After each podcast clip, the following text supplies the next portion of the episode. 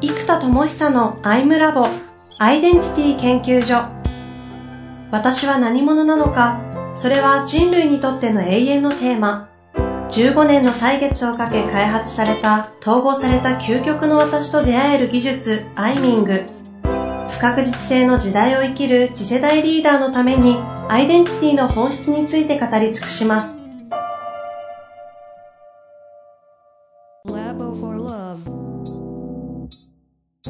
こんにちは、遠藤和樹です。生田智久のアイムラボアイデンティティ研究所。生田さん本日もよろしくお願いいたします。はい、よろしくお願いいたします。さて今日、まあ、よ、最近ね、こう、4つ撮りするというのが流行ってる感じなんですけど、今日で2回目ということでね。そうですね。参りたいと思いますが、前回はね、その、シンボルという言葉をテーマにやってきまして、まあでも、ベースはあれですかね、伝達ってところからスタートだったのかなそうですね。うん。今までのこの構造化してきたタイミングだったり、いろんな世界のあの構造図をプロセス図まで落としてきて、開発者としてやってきたものが、まあ今まではアプリだいろんなものに出てきましたけども、うん、それをこうちゃんと伝達していくということをしようとすると、シンボルが大事であると。この構造図っていうのを感覚的に最後こうパンとわかる。しかもそれが基地すでにみんなが何か知ってるものとリンクするっていう基地であるシンボルっていうのを作んなきゃいけないというところで、アンド。そうですね。アンドマークですね。アンドマーク。うん。これあの、PDF でアップしておきますので、アンド図にここまで自分の今まで考え抜いた開発を落とし込みきれるというかね、リンクさせきったっていうのがちょっと恐ろしい映画出てるんですけど、まあ、ちょっとぜひ皆さんもこれは見て、見て、見ていただきたいんですが、今日は、言葉。そうですね。このやっぱ伝達って、やっぱ広告代理店とか本当すごいなと思うのは、うん、結局、究極のポスターって、シンボルまであるものもありますけど、たった一枚の絵とでっかい言葉ドーンっていうキャッチコピーだけで、その商品の魅力を伝えなきゃいけないじゃないですか。そうですね。僕ら見慣れちゃってますけど、あの情報たった1枚で、あんだけ情報を伝えるとか、ニュアンス伝えるってやっぱ異常な技術だと思うんですよ。改めて言われるとそうですね。すごいですよ。CM とかもたった15秒で、うん、なんかストーリーがあったりコンセプト伝えてくるじゃないですか。15秒ですよ、はい、説明時間。はいはいはい。すごいなと思って、てかやっぱり伝達ってやっぱそういう視覚と言葉を極限まで削って、かつインパクトを持たせたいわけですよね。うん、うん、うん。で、それが特に目に見えないものを扱ってる研修とか思想を扱ってる人たちは、今度、本質論すぎちゃって、伝達段階において、まあ、例えばシンプルに言うとデザインが怪しいとか、うん、うあと硬い、真面目ってなるとやっぱり広がりづらいんですよ。うんうん。ので、やっぱここを、いかにさっきのシンボルとかデザインとかも含めてハイクオリティにしていくか、視覚的には。で、この言語に関しては、もう、とにかくこう、なんでしょうね、こう、説明をしていくわけですけど、その、まあ、構造に対しては文章なんですよね。うん、うん。大きなもの。あの、さっきの視覚化の方の構造プロセスシンボルでいけば、言語の方は、まず文章によって、例えば、構造がマズローのピラミッド1、2、3、4、5段階ありますと。うん。で、そうすると、1章、2章、3章、4章、5章って書いていけばいいじゃないですか、文章。はい。で、その構造に対して、この文章のいろんな章立てとかがこうリンクして、章立てまでリンクすれば、またそこをピラミッド構造にして、中見出し書いて、小見出しで、具体の文章がブワーッと出ればいいじゃないですか。うんうんうん。でその構造とこう文章が連動していきますよね。まさにあの書籍とかがそういう、そうですね。まさにまさに。だからしっかりした地図としっかりした文章でハードカバーの書籍とかが作れるわけですよ、ここで。で、これはこれですごくいいんですけど、はい、今度、えっと、構造に対してプロセス的なものって、これちょっと僕の捉え方なんですけど、まあ、文章はちゃんと真面目なものを含めて構造的になっていくど、やっぱり物語なんですよ。体験の順番とか、うん。なんかこう、物語ってなんか、結論見せてから、なぜそうなったかを巻き戻して見るストーリーもあれば、こう、なんだ、幼少期からこう、ステップアップするストーリーもあったりして、こう、ストーリーの構成ってあるじゃないですか。この構成なんですよね。なんで、順当に1章、2章、3章、4章、5章ってプロセス、構造通りにやってもいいんだけども、じゃあマズローのピラミッドだったらね、こうなんか生存欲求から書いていってもいいんだけども、その、構造的なそうなんですよね。うん。なんだけど、いや、自己実現はこうだ。で、そのために大事なのはって言って、生存欲求から書くっていうか、この構成をどういう順番で、こう、書くか？うん。うん。で、これって結局ユーザー体験なんですよね。どの順番で読むと読みやすいかとか理解しやすいかっていう、そこになってくるじゃないですか。はい。で、さらにシンボルのレベルで言うと、やっぱキャッチコピーこの生田さんの世界をキャッチコピーは無理でしょだからね、これはね、ほんと大変で、な、なんて言うと刺さるかなとうか、ん。究極何なんだろうみたいなのを、うん。なんかずっと考えるわけちょっと今、ですよね。あの、私はですね、生田さんの、あの、これ、フォフォトショですか？これいられですね。あ、いられか。いられですね。いられを見せてもらいながらちょっとお話聞いて、いろいろ、あれですね、アンドのシンボルの横にコピーが散らばっておりますね。はいはい、はい。で、このやっぱコピーがさっきのやっぱ基地と伝わらない、繋がらなきゃいけなくって、で、シンボルで言うと基地の画像とか基地のあの、視覚的情報、文字とか、あとメタファー、比喩とか、何かしらかにつながる必要があって、で、言葉の方で言うと、やっぱ感情とか感覚とか、内で無意識でつぶやいてる言葉とか、言い表せないなんかこんな感じっていうことを、相手に刺さる言葉にする必要があるんですよ。で、もちろんそのシンボルにさ単語レベルあの、コピーっていうのはさっきのアイデンタリーカンパニーとか、はい。その、一言化した言葉ってのもあるんですけど、えっと、この辺も結局ね、その、伝達っていうのを考えると、風の特定が大事じゃないですか。うん、うん。究極誰に向けの何なの？という、でもいきなり何なの？ってワットを説明しても、その説明を聞きたくないじゃないですか。だって、自分が興味ないことの説明されても、なんか、で、僕が今なんだ、なんつうのかな。いきなり、プロ用の F1 カーの販売の説明されても、この F1 カーはなんとかエンジン積んでてですね、ごめんごめん、そもそも僕 F1 カー買う予定ないし、みたいな。いきなり説明されても、あの、まあ、興味持っちゃいそうですけど、僕は興味持つけど、F1 カーのメカニズムに興味を持つけど、買うことには興味がないから、うん。その、欲しいかどうかも含めて、その、風に対して振り向いてもらう必要があるんですよ、まずは。うんで、振り向いてもらったら説明させてもらえる。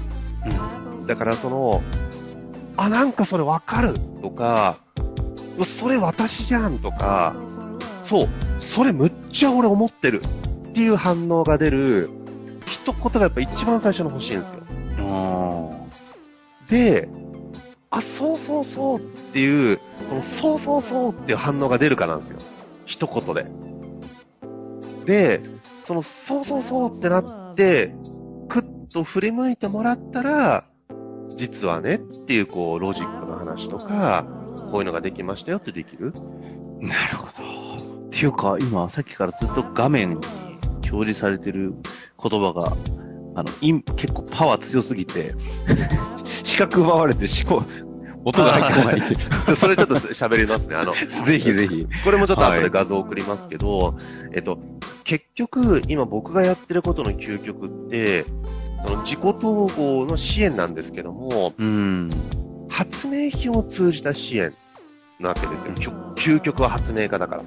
で、もう一個は発明家なので、この発明品を使う、ね、前も言ったけど、こう、007の、あの、主人公のスパイじゃなくて、はい主人公になんかボールペン型の銃とか渡す謎の発明家で最初しか出てこない人。なんか、あのポジションなんですよ、僕は。ってことは、一番誰にこの技術をヒットさせたいかというと、シンプルに言うとメタマー候補なんですよ。だからユーザーではなくて。ユーザーこの後なんですね。だから、一番じゃあメタマーの人たちに、の候補の人たちに最も刺さるコピーと、インパクトのあるロゴっていうのを連動させた一枚のシンプルな、まあ、あの、今で言うとポスターじゃなくってね、あの、OGP になるじゃないですか、Facebook とかで出てくる画像。はそれを作ろうということで、えっ、と、一枚のやつを作ったんですね。うん。で、このコピーが、えっ、と、私を生きるの支援こそが私の生き方。っていうコピーを作ったんですよ。いや、これすごいね。さっきからずっと、もう10分前ぐらいからですね、この画面を見せられながら話聞いてたんで、全然、全然コンテンツ入ってこない。ああ、これはすごいっすね。メタ構造になってるんですよね、この人たちうは。ーん、そうだそうだ。メタマーっていう言葉自体がそれの構造で作ったじゃないですか。うんこれもちょっとだいぶ前だから最近聞いた人知らないのでちょっと再度説明すると、はい。そのメタマーっていうのが、えっと、私を生きるという概念が I am の am じゃないですか。am。私は〇〇であるという、でその am に、アイミングは am にイングをつけてるわけです。I'm イング。なので、私を生きるの動詞を取れば、アマーじゃないですか、実は。はいはい。アマーという単語はないですけど。うんうん。I am を生きる。アマー。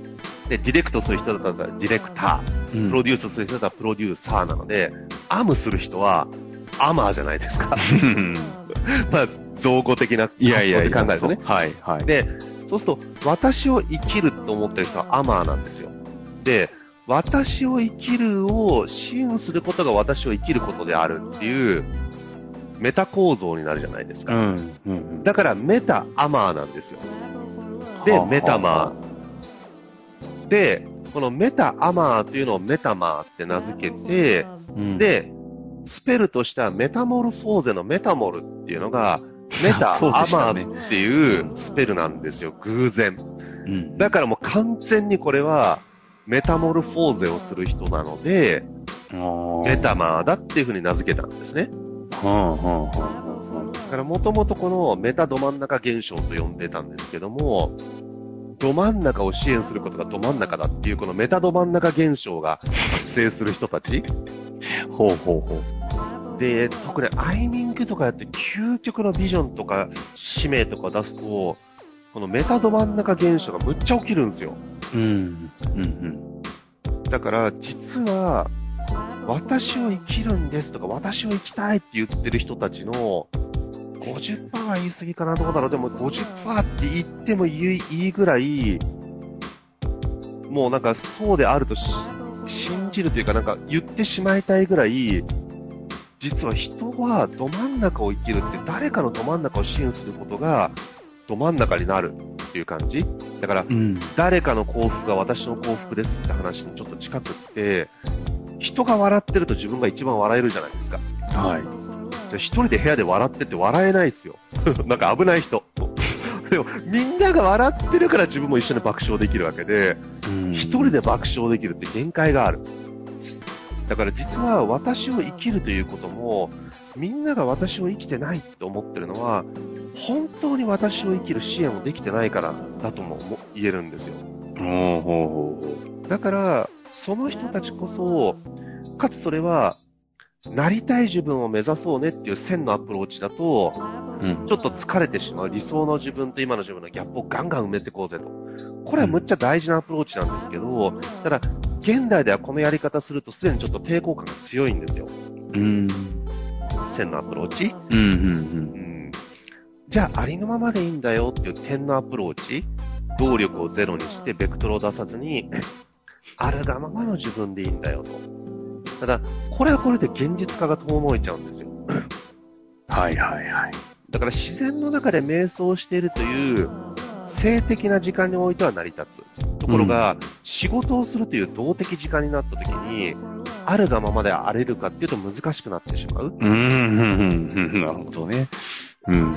じゃあ、銅の中でもあるがままであるということができればいいんだけど、難しいと銅をやめる。つまり、働きづらいっていう精神、メンタルはい状態をはい形成しちゃうんですよ。で、これで成り立つのは、あるがままであるを教育してる、教育ってポジションの人だけなんですね。はあ、はあはあはだからその講師の人たちは、あるがままであるを全力で言えるし、自分もそうやって生きてますって言えるんだけど、これを教えることが収入になってるからそうやって生きてられるんですよ。まあ、だから僕なんかもある意味そうだから、なんか、ドヤ顔であるがままですとか言えちゃうんだけど、うん。それってじゃあ現場で営業セールスやってる人ができるかっていうと、自分はそのコンテンツを教えることで収入になってるから言えてるだけで、はいはいはい。みんなのシチュエーションで本当にね、点の生き方で成り立つかってそういうわけじゃないんですよ。うん。うん。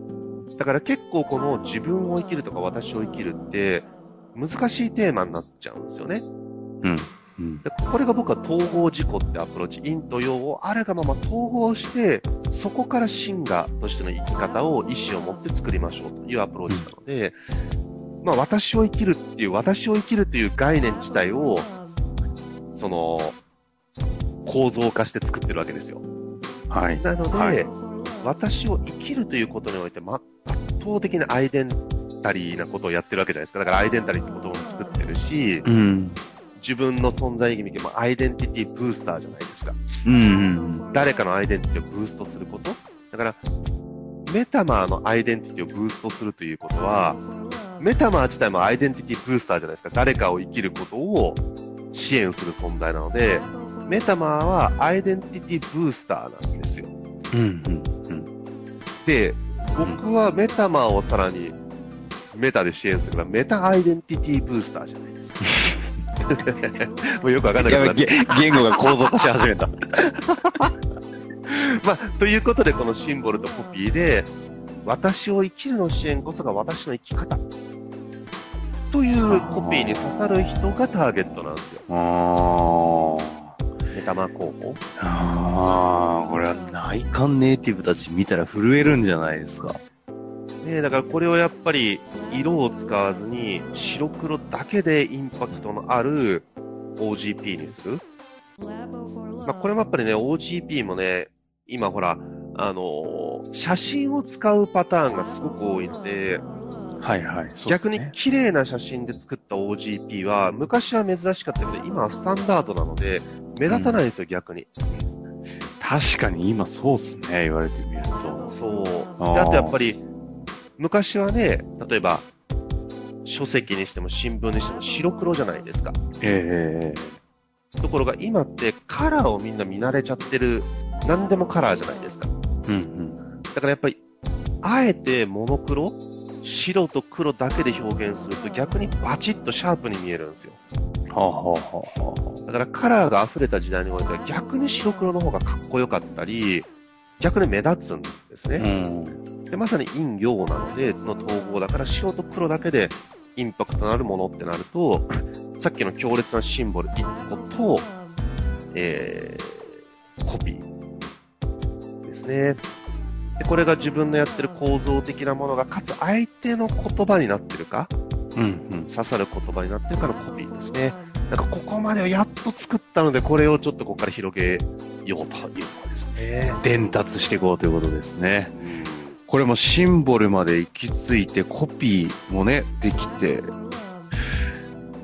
これ次回は、こじゃあ具体的に的なところ行きますか？どうしますか？そうですね。。もう具体がいいですかね。えっと、もう一個あるのはちょっと、マニアックなのが好きな方が多いなはず、はいってか、そうじゃないかね。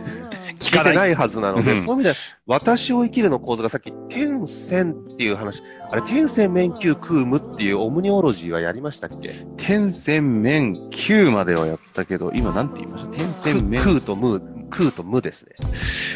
あれ？空と無までやってないんじゃないかな。あーじゃあそこまでいって、この6個で、あらゆる。復習も兼ねてやりましょうか。そうですね。これが私を生きるという概念の、えーっと、いい悪いではなくてパターンであるとしてもらうと、あるがままに私を生きるっていう思想の場合は点だったりするし、うん、うん。理想の自分とかなりたい自分のように徹底して生きるんだは線のアプローチなんですよ。以前、天線面9無で終わってませんでしたっけ？空がなかった気がするね。えーっと、無がなかったかもしれないですね。空ま無でがなかった。空までかな。だとしたら多分全体として揃ったのはやってないですね。なるほど。あと、それもね、構造図にしたからね、それも、あ、じゃあ、じゃあ、それもやりましょう。次回貼りましょうね。はい。そうしましょう。じゃあ、もう一個、一個だけちょっと構造的な話をしてから。そうですね。次回がとてもまたマニアックになります。覚悟して聞きたいと思います。はいというわけで、ありがとうございました。はい、ありがとうございます。